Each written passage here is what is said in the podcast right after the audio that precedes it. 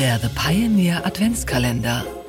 Die Weihnachtsgeschichte von Charles Dickens. Vorgelesen von Alef Doan.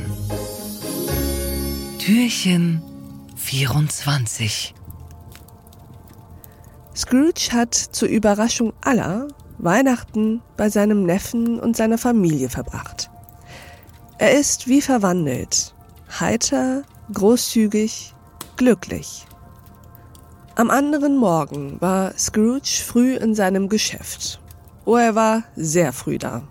Zuerst dort zu sein und Bob Cratchit beim zu spät kommen zu erwischen, das war's, worauf sein Sinn stand. Und es gelang ihm wahrhaftig. Die Uhr schlug neun. Kein Bob. Ein Viertel nach neun. Kein Bob. Er kam volle 18 und eine halbe Minute zu spät. Scrooge hatte seine Türe weit offen stehen lassen, damit er ihn in das Verlies eintreten sähe. Bobs Hut war vom Kopf, ehe er die Tür öffnete, auch der Schal von seinem Hals. Im Nu saß er auf seinem Stuhl und jagte mit der Feder über das Papier, als wollte er versuchen, neun Uhr einzuholen. He da! Rief Scrooge, so gut es ging, seine gewohnte Stimme nachahmend. Was soll das heißen, dass Sie so spät kommen? Es tut mir sehr leid, Sir, sagte Bob. Ich habe mich verspätet. So? sagte Scrooge. Ja, das kommt mir auch so vor. Hier herein, wenn's gefällig ist.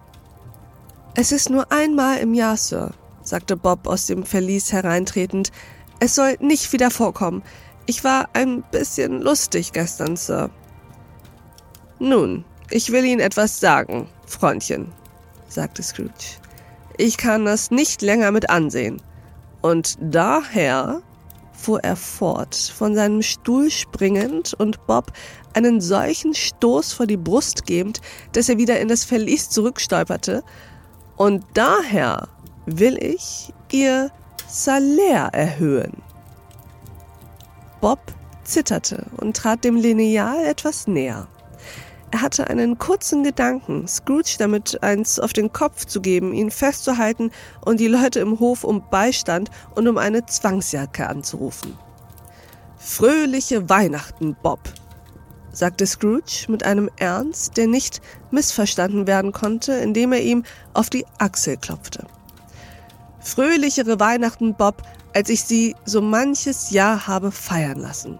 Ich will ihr Salär erhöhen und mich bemühen, ihrer Familie unter die Arme zu greifen. Wir wollen heute Nachmittag bei einem dampfenden Weihnachtspunsch über Ihre Angelegenheiten sprechen, Bob.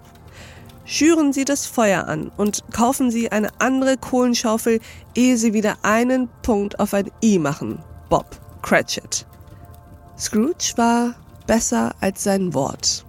Er tat nicht nur alles, was er versprochen hatte, sondern noch mehr. Für Tiny Tim, der nicht starb, wurde er ein zweiter Vater. Er wurde ein so guter Freund und ein so guter Mensch, wie nur die liebe alte Stadt oder jedes andere liebe alte Städtchen oder Dorf in der lieben alten Welt je einen Freund und Menschen gesehen hat. Einige Leute lachten, als sie ihn so verändert sahen, aber er ließ sie lachen und kümmerte sich wenig drum, denn er war klug genug zu wissen, dass nichts Gutes in dieser Welt geschehen kann, worüber nicht von vornherein einige Leute lachen müssen. Und da er wusste, dass solche Leute doch blind bleiben würden, so dachte er bei sich, es wäre besser, sie legten ihre Gesichter durch Lachen in Falten, als dass sie es auf weniger anziehende Weise täten. Sein ganzes Herz lachte und damit war er vollauf zufrieden. Er hatte keinen weiteren Verkehr mit Geistern, sondern lebte von jetzt an nach dem Grundsatz gänzlicher Enthaltsamkeit. Immer sagte man von ihm, er wisse, Weihnachten recht zu feiern, wenn es überhaupt ein Mensch wisse.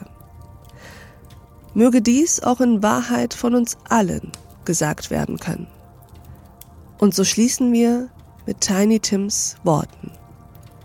Gott segne jeden von uns.